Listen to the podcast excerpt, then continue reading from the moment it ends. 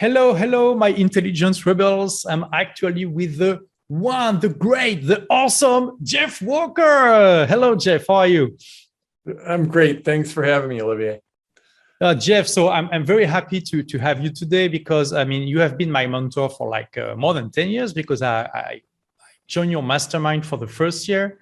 And I think right now it's the 11th year, maybe. Yeah, so we're, we're coming up on the end of the 11th year now. My God, so it's like it's been a long time, and I've used your your method, the product launch formula, a lot, uh, and it's like uh, responsible for a big part of uh, my success uh, online. So today I'm very happy because we will talk about this because you just uh, launched actually a book called launch. I don't have a physical uh, version, but I have it here on my Kindle. And it's actually an expanded um, update of the, the book you launched maybe in uh, 2014, if I'm not mistaken. Um, That's correct. So we're here to talk about this. Um, so, so first of all, what is a launch?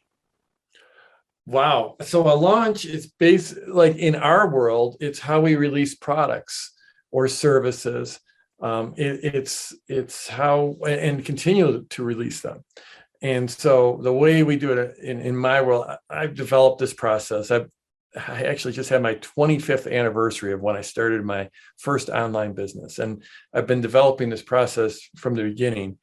Um, and it's what, what we do is we, we release a lot of great free content before the launch of the product to get people excited about the product before they even know something's coming. So it's all about building value, building value, building value, and doing it in a way, in a structured way that naturally leads into the sale. So, you know, a lot of people are starting online businesses or growing their online businesses, and they might have, they might, uh, they might have physical products more this is more most of my clients have digital products of some sort they might be an online course a membership site um, it could be a mastermind, a coaching program. Um, and, and with so many people starting them, you know, a lot of us aren't natural salespeople. This is the way that you can have a very, very effective sales process and come out with massive momentum right from the start without being some amazing salesperson. So, would you say it's kind of similar to what Apple is doing when it's launching like an iPhone, or what Hollywood is doing when they are launching big blockbusters? Absolutely, it's a great analogy. If you look at Hollywood, you know, it used to be there'd be like one trailer released before a movie. Now there's multiple trailers that that build excitement for it. Right before the movie comes out, all of a sudden the actors are on all the podcasts, they're on all the, the YouTube channels, they're on all the TV shows. That's to get people stoked and excited before the launch. Apple's the same thing. Right now, we're in the fall, which is full on Apple season. You know, they just had their event where they released their iPhones and I think they their Apple Watches and they updated the iPads and they've got another event coming up to release that where they're going to release their new MacBooks. And so what happens? the there there's all these rumors ahead of time. Well, those rumors are not an accident. Those rumors are at least some of them are seeded by Apple. And then there's even rumors about when the event is going to be. Like I want to get a new MacBook right now. And there's people are there's there's articles being written about when the next announcement is going to be. Is it going to be October 12th? Is it going to be October 19th? Is it going to be November 4th? And then they'll have the event itself, but you still can't get the product at that point. It's basically a way to build anticipation and turn your marketing into an event. And so it's very, very effective for Apple. It's very effective for Hollywood. It's very effective. You know who does it really well is the gaming industry. They, they do it really, really well. This is how to, to take that power of the launch and bring it to our kind of businesses, people that don't have huge budgets but we can still turn our marketing into an event get people excited before something's even for sale.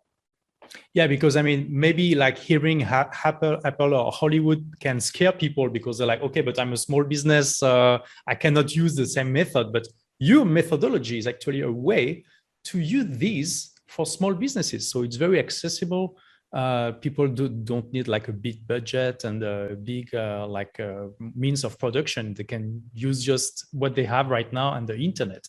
Um, would you say it's like the most powerful method to sell online products? Um, I would say I think it is. You know, I I might be the the carpenter who only has a hammer, so everything looks like a nail. But right now, if you look, there there are um, there's there's a couple ways to sell stuff. One of them right now that's really hot they call challenges. Challenges are basically they're a launch that follows this formula, and it's just it's called a challenge. Um, webinars are very very very effective, um, and I, I I think there's sort of two models. You know, there's the launches and there's webinars.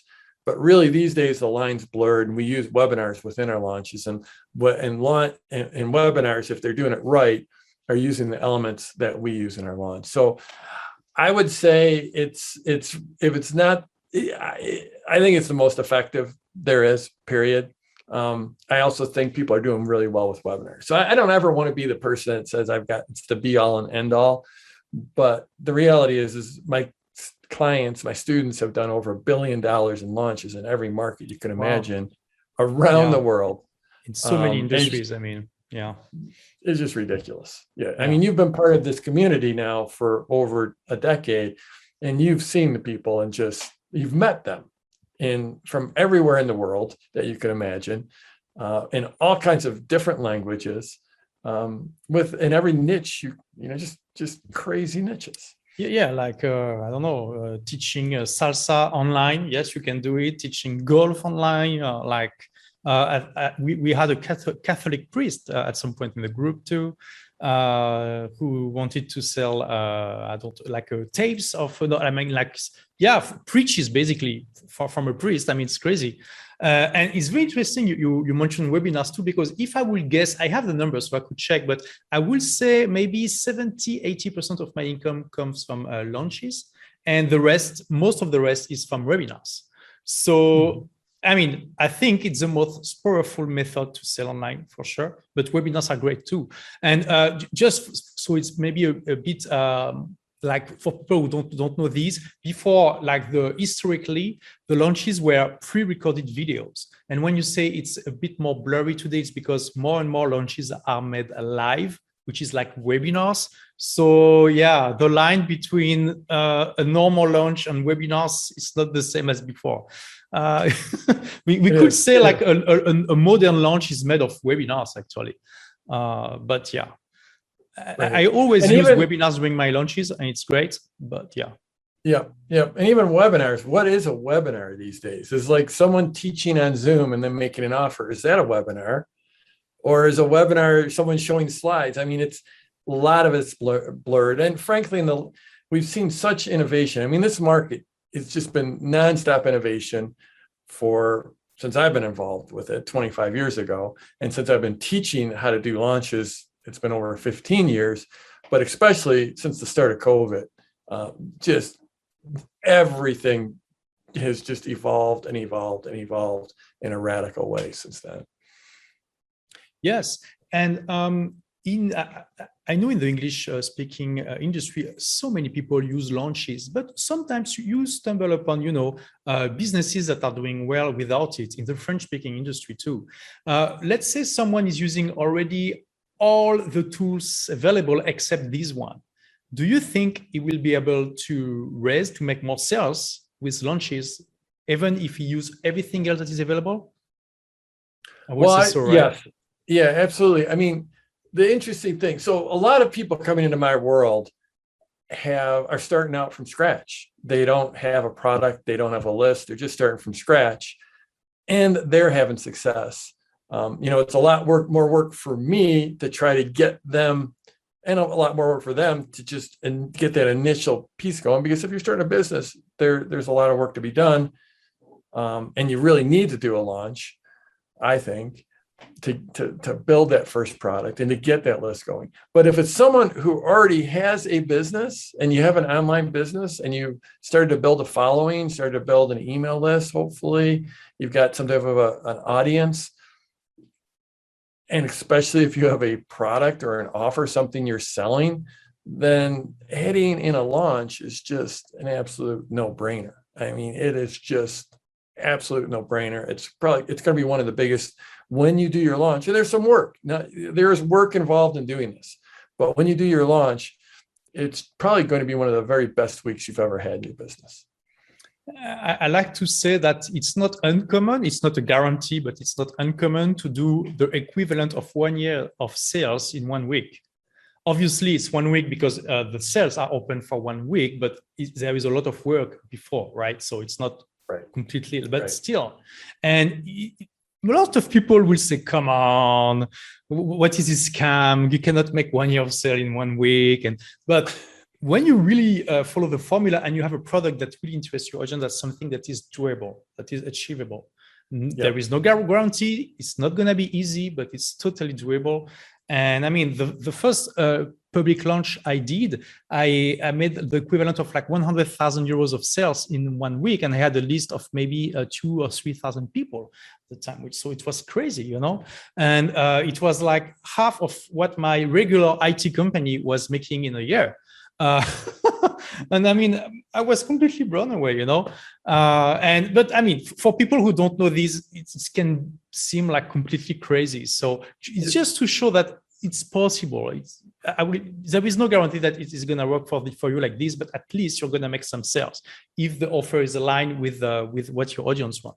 So for someone with uh, okay, he, ha- he has a product he has a, a, small audience and he doesn't know anything about about uh, launches what would be like the first step to to do something well you so they have an audience and they and they have a product as well yes um, that, okay but but they don't know anything about a launch so the first thing you do so really it's a very much a formula and we've developed this formula. I say we, meaning me and all of my students that I've worked with, and they help me learn, they help me get better. But so we've developed this formula over these years. And typically you'll you'll have three pieces of content. And eh, historically, back when I started, we didn't have we didn't have video, we didn't have audio, we didn't have live broadcasts, we didn't have anything. It was email was the thing we had. So it was done via email, and then audio. Because you, when out. you invented it, it was before YouTube, before Facebook. It was another different yeah. internet back then. It was. It was before Google. I mean, it was like, yeah. Um, it was a different world back then. But as these new tools come out, we've started to we just use all the tools that are available. And so now most launches are done via video, or as you mentioned, now a lot of them are done via live broadcast. And, and both are effective. Um, and, and they sort of, some people are more comfortable with video, some are more comfortable with lives. Frankly, email launches still work. Um, but for most people, it's easier to, to speak your your your your message literally to a camera than it is to write it. A lot of people struggle with writing. And what you'll do is you'll you'll you'll create three pieces of pre-launch content and you know they they follow a formula. The first one is typically what we call the opportunity. It's about sharing the opportunity what any any whatever we're selling. If you've got a product and this hypothetical person has a product, that product has some opportunity to make people's lives better. It either takes away pain or it delivers more pleasure.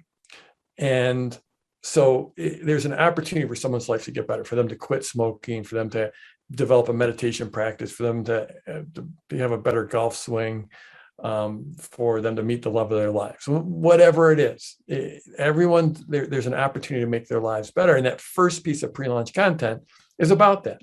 And so this is typically be either a video or a live broadcast, and you're sharing that opportunity for someone's life to get better, for them to lose weight, for them to become a better photographer, whatever it is. The second one is more about what we call the transformation. This is how it's actually going to transform. Um, if the first one is this this this conceptual idea that um, there's this opportunity to have your life better. The second one is really about what their life will look like when they have that transformation. Often in the second piece of pre-launch content, we'll have we'll offer some trick or some hack or some technique. We'll do some teaching that can get people a quick result. So they haven't even spent any money, but you're trying to get them that result. So, like when I do my launch for my high end coaching program, in my second video, I'm talking about the three different types of launches, and I'm helping my viewer actually identify which of those three types of launches they're going to use first. So that's the second piece of content. The third one is what we call ownership. And this is where we try to take have them take ownership over of that future change in their life. And also start thinking about taking ownership of your product. And you're not trying to hide that there's a product that's coming. You're you're just teaching and you're delivering real value throughout here. Then in the fourth piece it leads into what we call the open cart period. So everything before that was this pre-launch period. Once you get into the open cart is where you actually nothing's for sale in pre-launch. You're just delivering value. Once you get into open cart is where you actually open the shopping cart. That's where that term comes from. And you start taking orders. This is your actual launch. So your fourth piece of eh, PLC pre-launch content is actually once you it, it, actually is the open cart period. It's the beginning of the open cart. And that now you're starting to get the messages about enrollment. And it's about enrollment in your product but it's also about enrollment in themselves. So if someone has decided that they're you know they're interested in quitting smoking or they're interested in having a meditation practice it goes from here's your opportunity. This is what your life will look like if you are successful in quitting smoking. Not, but it's not just your life, but your children's lives, or your your your friends' lives, or your grandchildren's lives, and how their lives will be impacted when you're healthier, when you're not smoking, or when you have this meditation practice, or whatever it is you're doing. Once you get to that open cart, it's like, okay, you've seen, I've shown you how you can do this. I've shown you how I've worked with other people now I want you to step up and enroll in yourself, enroll in your future, and enroll in my product. And so, really, what it uh, if someone's just starting out, it's start it's basically putting together those pieces of the launch that will lead people into the actual open cart. Yeah, and that's a great like summary. And you you said like a lot value, and really, I think it's one of the one of the key takeaways and people can take from this like a launch uh, even if someone doesn't buy your product, he will uh, have he will be like super happy to have followed your launch because he will have learned something useful and he can actually apply in his life. And hopefully, he will also see results just from the free content uh, you shared. And it's really like a, a key a key point. And another takeaway, and I hope people you understood, is like uh, you need to make like the launch of your product an event you want people to be excited about it. You want people to talk about it in advance. You want like to make it something big you know? Uh, not just like hey oh, oh by the way i, I just uh, released a product. You can buy it. Click here. Which is like uh, the worst way to do it right? Um, right. And, and, so we talk a lot about um, uh, online products. Is this formula also working for physical products and services it does it does work for physical products um, it's uh, like I said, most of my most of my people are probably 80% of them are doing digital, but it, it works for physical products. Um, it, you know, John Gallagher, he's in yeah. our, our mastermind and he's done physical products over the years. Um, I have in, in, the book, I talk, did you read um, the Amy Small is selling yarn? Uh, it's absolutely re- amazing story she sells yarn, custom hand spun yarn, or not custom, but hand spun yarn. You know, beautiful yarn, not your average yarn. And Olivia, I don't know if you know much about knitting and crochet or, or yarn, but nope. people are very, very passionate about knitting, and it's and it's it's it's actually a very big market. So Amy has has had this business for a long time and she used to sell have this she she'd get this yarn made. She would design it. It would get made in india. It would get shipped to her. She would ship it out to like yarn stores. That's typically how the yarn world works is there's stores where they sell yarn. But she had no contact with her end customer at all. And she was just dealing with the yarn stores, which was sort of like a middleman. And um, she started. She basically learned about the formula, came into my world, and she started doing launches direct to her customers. And she would do what she she would actually sell knit along. So she would sell the yarn, but she would also sell the pattern to knit a sweater. And then she would have these knit alongs, which is basically a coaching. So, so it was a combination of selling this physical product, yarn, shipping out the yarn to people, but also having a digital piece, which was the pattern, and also have a training piece, which is the actual experience of going through the knit along with all these other people. She is this, she's only been in my world for a couple years.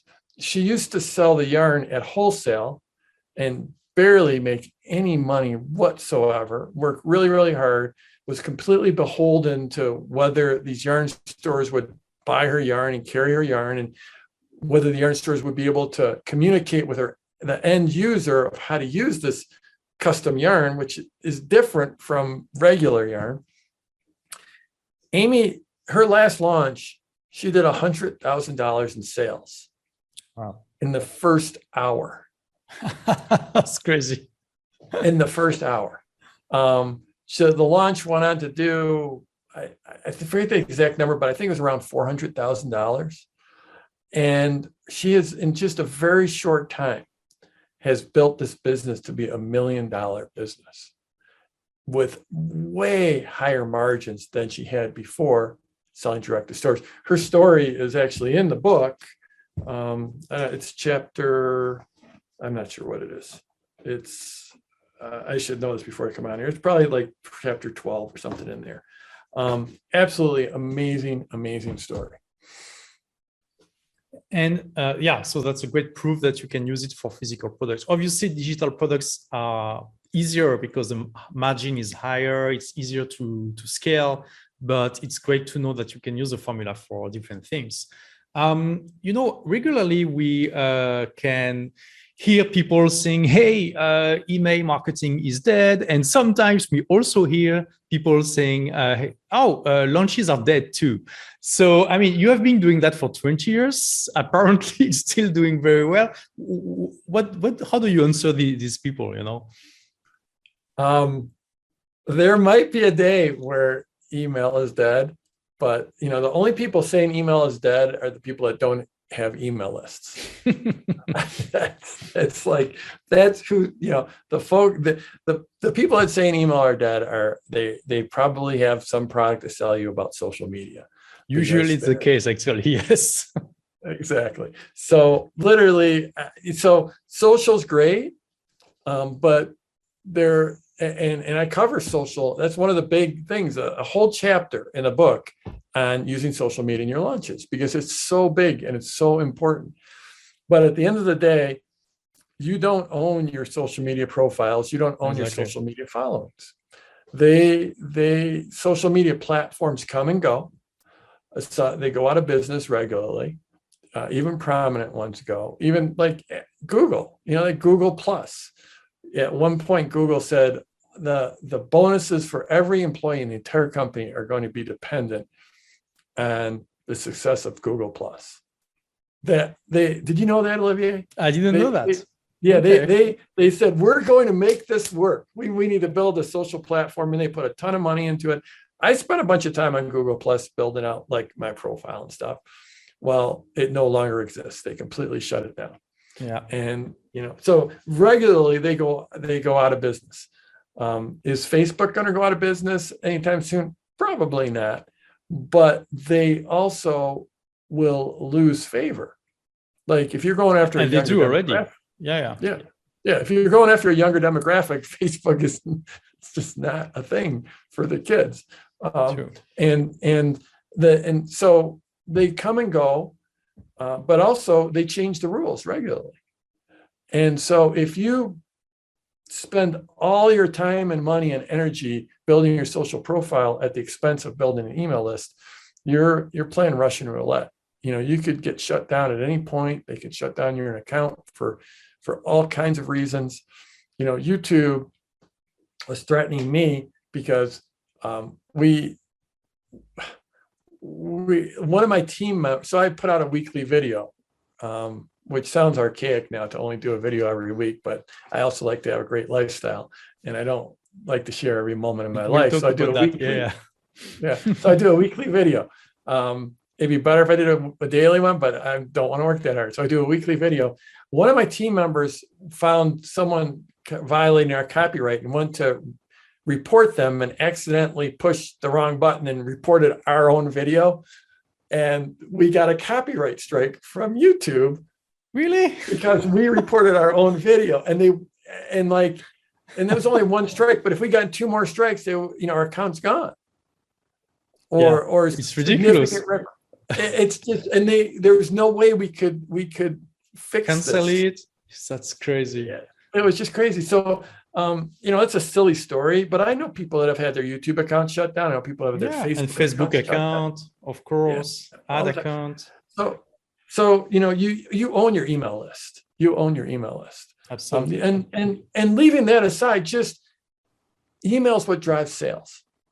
And anyone who has an email list knows when a, a, a responsive email list where you've built a relationship with them, that when you hit that send button, it's just like hitting the accelerator. It's just like the gas pedal. It's just like instant, like boom, you're you take off.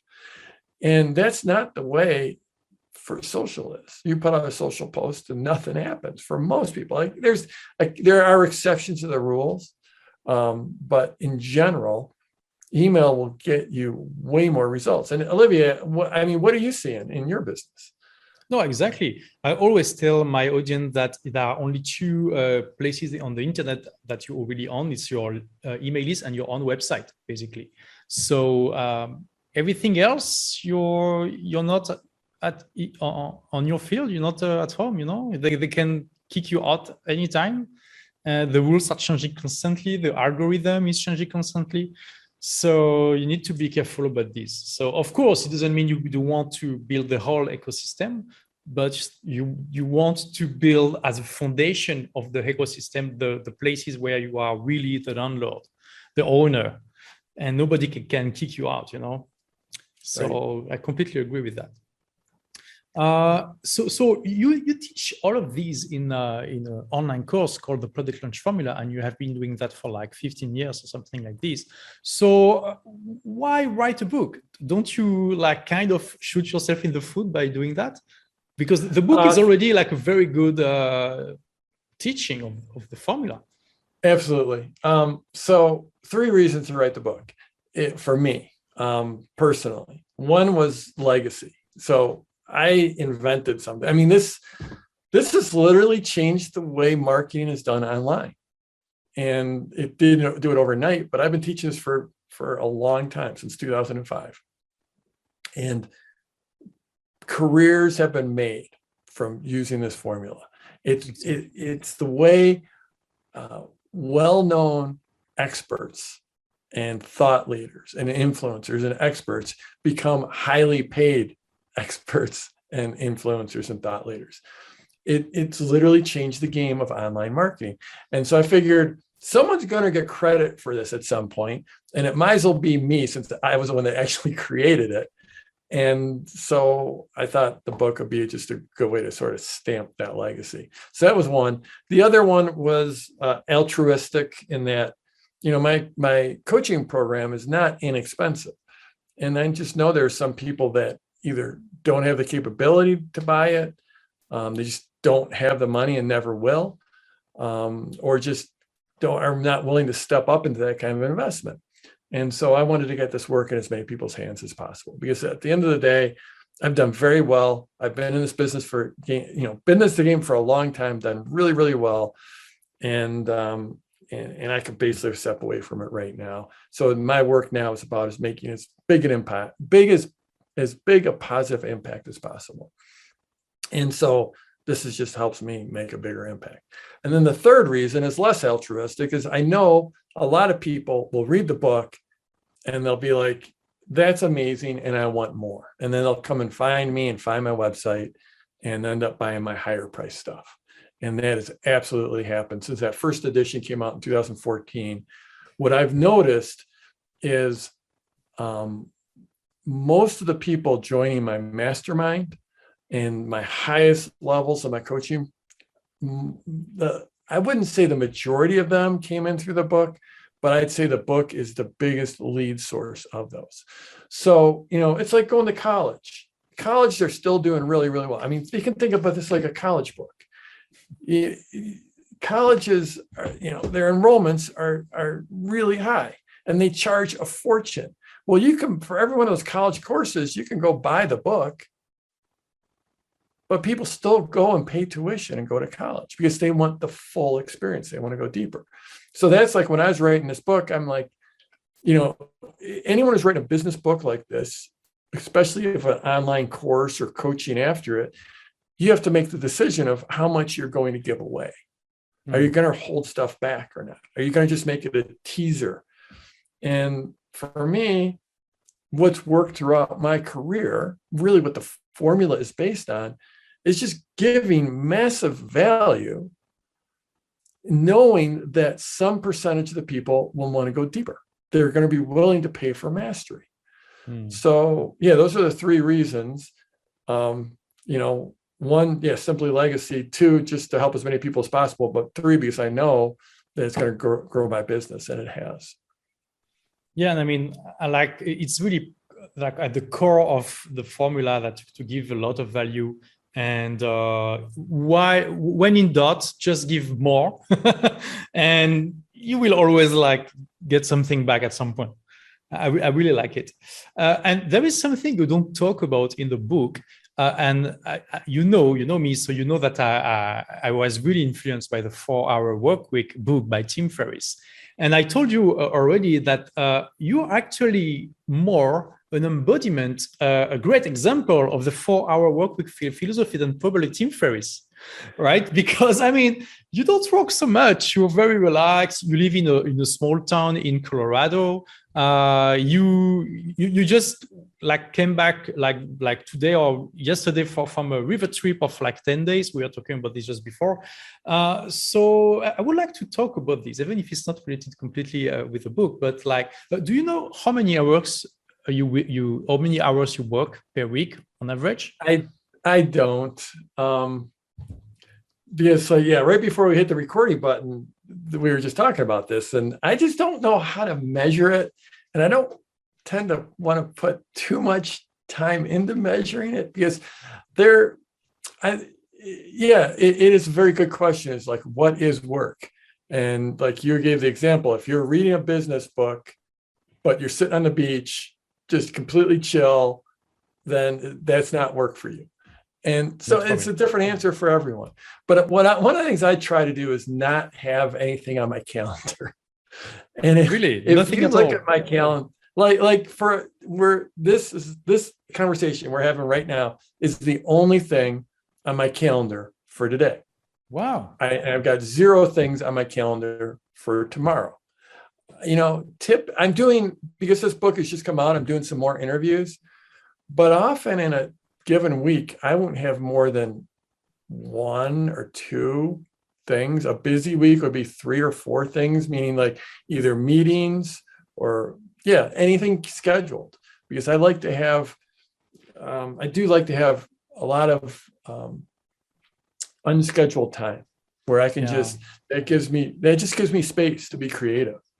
Um, so yeah, you know, I'm fortunate that I've been in business for a long time. I've done very, very well. I'm not that hungry to make more money. Money doesn't drive me. Impact does, but I'm only willing to make that impact on my terms. And I know that if I push myself, if I work too hard, I'll end up, you know, it, is not conducive to me to me making more impact. I'm also blessed to have a very, very strong team, an amazing team that takes care of so many things for me. It hasn't always been that way, but that's the way it is right now. Um, and it's just it's an incredible blessing. But yeah, I, you know, one question I always ask is to what end? You know, why are we doing this? And, and Olivier, we've I've known you for a long time, and I think you're an incredible embodiment of the four-hour work week. Um, more than anyone I know. and it is and i see i don't know if you use those words to what end but i see you consistently showing up asking that type of thing like why are we bothering to do this like just because Exactly. everyone does this thing why why are we bothering and and so i mean you know this is a fun conversation talking to you i enjoy this i i i only want to do things these days that i enjoy. Um, that's where i've gotten to my business and growth for growth's sake is not what i'm after. Um, you know in here in america like you know when i was a kid 20 ounce at the soda at mcdonald's was the large. Right now that same one when that came out it was like mind-blowing. I can't believe there's a drink that's this large now when you order the small that's the size you get. And the large is like like like this big. And It's it's like you know more is not always better. In fact more is usually not better. Um, better is better. And that's i want to live a live a better life. Uh, continually where i continually get sh- better where i continue to get sharper where i continually have more quality in my life. But uh, i'm just i'm not going to work just just for growth's sake Yeah, we share a lot of uh, things on these. You know, I told you just before we started the interview that I, I decided to do a 10x in uh, five years. Um, and it's yeah, it's, it's a way for me to challenge myself and bring my business to a new level to have more impact too. Uh, but I mean, I could have chosen something else. You know, it's not like I'm in love with making more money. I I, I make already more money than I can, I can spend anyway. Uh, so I, we are completely in tune with these. And also, I hate to have things on my calendar too. Uh, but I, I heard you you you're making meetings. Do you do like? Uh, I try to avoid doing meetings with my team. Of course, sometimes I need to do that. Yeah. Do you feel the same way, or do you have like a weekly meeting? Um, we, I don't have a weekly meeting. Um, I do have an amazing COO who runs the team and she has a lot of meetings. You, you know, Kristen. Um, Okay. I, you know, usually each week or once or twice a week, we'll fi- I'll find time to connect with Kristen. We'll have a con- phone conversation. It's not a standing meeting. I'm very, very careful of any type of standing meetings because I think like any meeting that's scheduled will often outlive its usefulness and people will just not stop to think Absolutely. like should we keep on having this meeting any- And sometimes you have people in the meetings and they are they were invited by mistake actually, and they Yeah. are just losing time and uh, not not for, so it's waste of time for them and for for the people in the meeting. So Yep. yeah, so we tend to have like like yesterday i was on a team meeting um you know i think i don't even i don't even know how often the team meetings are like the whole team meetings because we're we've grown up a big team olivier i don't even know if you know this but we're up to 40 people on our team Oh, that's great. and and so It's a it's start to be like a big company, yeah. it is it's crazy it's a it's just crazy so Oh, and you don't have um, any office. You're like me, right? Everyone Correct. works from home, right? So Correct. that's also And- something we have in common. Yeah, and it's always been that way. But like, so there's, you know, I'll show up for the meetings, and then, you know, my, my role in that meeting is about setting the vision. So, but with 40 people to have an all team meeting, you know, we're not having that very often because there's not very many things we need everyone on the meeting for. Um, so that really, yesterday we had this uh, a meeting, and it was just all about setting the vision for where we're going, what you know, what, what's coming up in the next three months, the next year. Um, but in general, I don't have I don't have any regular meetings. And uh, in the last meeting in June, I mean, it was a virtual meeting for, for most of us, you uh, challenged us for something very interesting. You said, hey, what would it take for you to take three months off or one month, one month off of your from your business? You know, uh, is your business ready for that? So that you, you're not even available for a phone call with your team. You know, that's a great uh, challenge uh, for for for for us and for me it gave me like the the project of doing one month completely off this year i mean in the next 12 months so before mid uh, mid uh, next year Uh, do you go often completely off the grid like this? Because I know like I am. for, for the last 10 days you were completely off, right? Yes. No, Yeah. you were out of the network. Yeah. Yeah. Um, so when we so that was our mastermind meeting you're talking about. So I just want Mhm. want people to be clear. So Mm. in, in our mastermind, we did that. Really, it's a thought exercise. And of course, Olivier, you're the kind of person that you're like, I'm going to take that thought exercise and I'm going to make it real. So um, I love that. But just yeah, this idea of you know taking a sabbatical, and and there's a lot of things that brings up. Um, first of all, like systems and redundancy, and, and, and but also just like internal to us as humans. It's like okay, is my identity so tied up in my business that I could I can't step away. But um, to get to your question, I I am a big fan of getting offline. So these like when I was offline last week, I was completely I was in the wilderness. There's no cell connection, there's no internet connection, there's no connection, period. The only way you could get a message to the outside world was to travel, you know, 80 miles down the river and then get in your car and drive for 30 minutes and then you get a cell signal. It was just out in the wilderness. And I've done that.